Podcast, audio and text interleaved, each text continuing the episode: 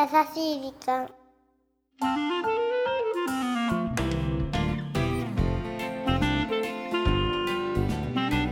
皆さんこんにちは。優しい時間パーソナリティのゆきです。キュルンチはナビゲーターのラッキーです。さあということでねはい。9月に入りましたけど。まだ暑いですよ。暑いですけどお便りが届きましたのはい。何でしょはい。読んでもいいですか？うお願いしますこんにちは。こんにちは。いつも家族で楽しく聞いてます。ありがとうございます。個人的なベストオブ優しい時間は第20回です。ゆきさんの荒れ具合が日本全国のみならず地球全土に流れていてすんげえ面白かったです。その時に比べたらメッセージの恋バナで胸キュンできている最強のゆきさん少し安心ですというですね。これ第20回が何なのかとさっきねね。みんなで、気にってね。ええ聞いてみたところ皆さんもぜひあのええ。ええ聞き戻していただければと思うんですが旦那さん誰なんだっけ？旦那くん？旦那くんと私かというエピソード。あれでしたねあれ聞き直したけどもただの性格の悪い女みたいになってたね あれね。だってさせっかくさエピソード送ってきてくれるのにのろけじゃんってね。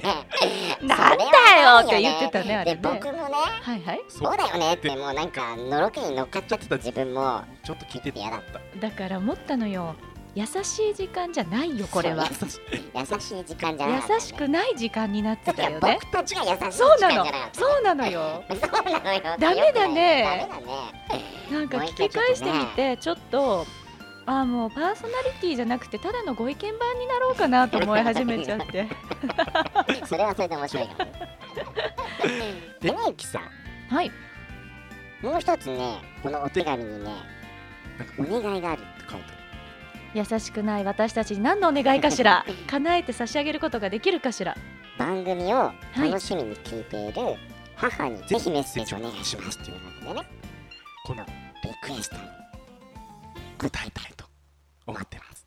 わかりました。ではぜひメッセージをお伝えしたいと思います。せっちゃんいつも聞いていただきありがとうございますこれからもお疲れの時一人でほっとしたい時少しでも気持ちがゆったりしていただけるような番組にできたらと思っています。これからも優しい時間どうぞ聞いてやってくださいね。ゆきでした。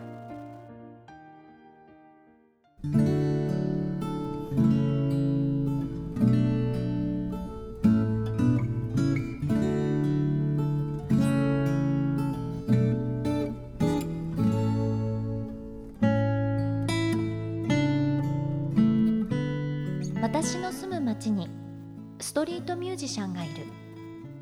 毎週日曜日の夕方になると決まって駅近くの広場に現れて45分ほどのライブが始まる。最初はほとんどいなかった観客も数ヶ月経つと結構な数に膨れ上がっていた。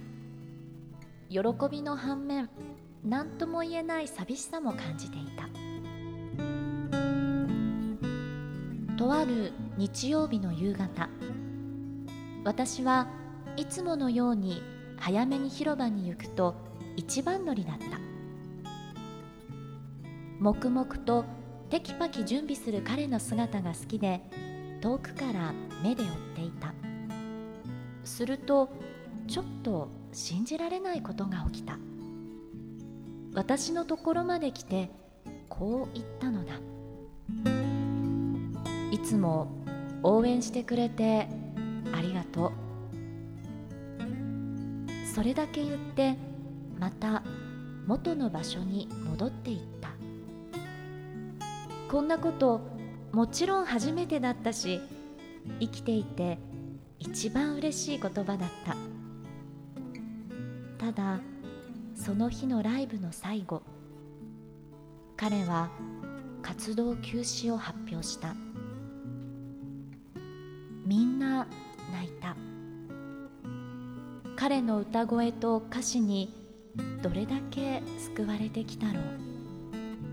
彼はまたこの場所に帰ってくることを約束してくれた。それまで私も頑張ろうと思う。あの日のありがとう。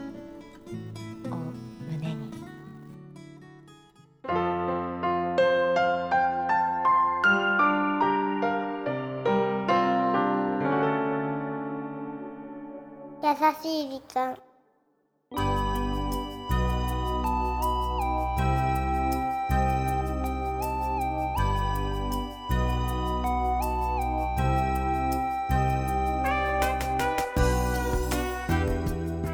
あいつも応援してくれてありがとう。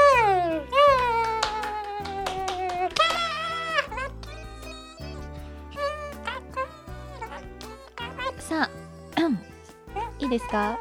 うはい。始めていいですか？すいませんさあ今週はポッドキャストネームナナさんからいただいたメッセージご紹介させていただきました。ナッキーね私は今ちょっとすごくナナさんの気持ちになって感傷的になってたのに何なのそのおバカみたいな。すいませんね。もうお願いしますミュよージャンの気持ちになってるのかなと思ったんだけどな。違ったかな。もうちょっとあなたがこうぶち壊したんだからちゃんとフォローしてくださいよかったです。よかったですじゃないでしょ。何を言ってるんでしょうか 本当に、まあ、でもこのねすごくこう人があまり集まらない時からこのナナさんはねストリートミュージシャンの方応援されてたからねだんだん人が増えていくその寂しさっていうのもねね。ちょっと近くにいた存在が遠くに行ってしまうっていうところもありつつさこのストリートミュージシャンもさ、うん。自分なんか辞めるって分かってたうからさ、ん。最初から応援してくれてたそうだねナナさんにはさありがとう一言言ってかったんだろうね、だからうん。こうちゃんとファンの方のことを見てたってことよね？このミュージシャンの方も。ね。本当。いつかねまた帰ってきてくれて。ねなんか理由はよくわからないけどうね、ん。でもね音楽とかってすごいねその歌声とか歌詞で聴いている人の心を救ってくれるんだから楽ってすごいと思うんだよね。そうだってね曲なんてさ4分とか5分でしょ、うん。だからその中にさなんかすごいギュッと詰まってるっていうかさ。そうね。まあそういう人たちそういうファンの人たちの存在がまたミュージシャンをよりミュージシャンとさせてくれてるんだと思うので、うん。うんまあ、私たちの番組も聞いてくださる方がいてこそなのでふざけないであまり。わかりました。ちょっと背筋を伸ばしてやっていきたいと思いますはい。さあこの番組では日本全国のみならず地球全土からリスナーの皆さんがこれまでに経験した優しいエピソードをお待ちしております。また番組 Facebook もやっています。ちょっとちょっとちょっと。メッおかしいおかしいおかしい。Facebook の閲覧もこちらまで。ザ・カンパニーホームページ内の優しい時間のバナーをクリックしてくださいませ逆に何言ってるか分かんなくなっちゃったじゃない？さあ URL は www.company.co.jp www.company.co.jp です。さあこんなところでお相手はゆきでした。何をやっても裏目に出るラッキーでした。バイバまあまあそうがっかりしないでよ。うん。今日のねオープニングのお便りでもそうですけども。イうん。本当に細やかなとこまで聞いてくださるリスナーさん。うん。そして驚いたのは世代を超えてねうん。ご家族で聞いてくださってるというのはね。一つ発見でとっても嬉しかったです。本当嬉しいわ。ねそうそして今日はうん。メッセージではミュージシャンの方のお話なんかもありまして。まあそんなところでうん急にこんなお話になるんですけれどもね。この番組にも去年のクリスマスに出ていただいた。お覚えてるかな？林でサトシさん。そうですよね。林部聡さんはもう本当にあの時は少年のような感じだったのにうん。今はいろんなテレビとかラジオに出られて、大活躍なんですけれども林部さんのコンサートっていうのも、まあ、この番組と一緒なんていうとちょっとあれですけど、うん。世代を超えてファンの方がこう見に来てくださるようなコンサートなんですって。うん。であのー今最も泣ける歌と言われているうん。林部さんのデビューシングル「会いたい」がロングヒットを続けてまして10月の12日来月の12日にはスペシャル版デラックス版の CD が発売されます、そしてですねその翌日10月13日にはあの有名な東京文化村オーチャードホールにて今年最後のホールコンサートも開かれます。すごいね。大活躍だね。ねえあの時は東京国際フォーラムですごいなんていうことを言っていたら言った言ったその時のお客さんの人数の倍以上が収容できるこのホールでのコンサートということなのでこのね今チラシが手元にあるんですけれども、うん。なぜだろう。聞くだけで涙が止まらない。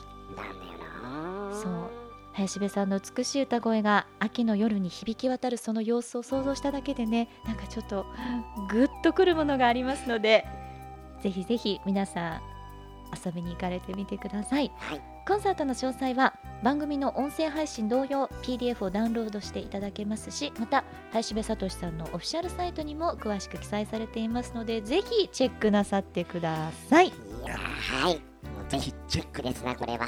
そうですなチェッねクしてみよあの林部さんの優しい歌声で、うぜひ癒されていただければと思います。はい。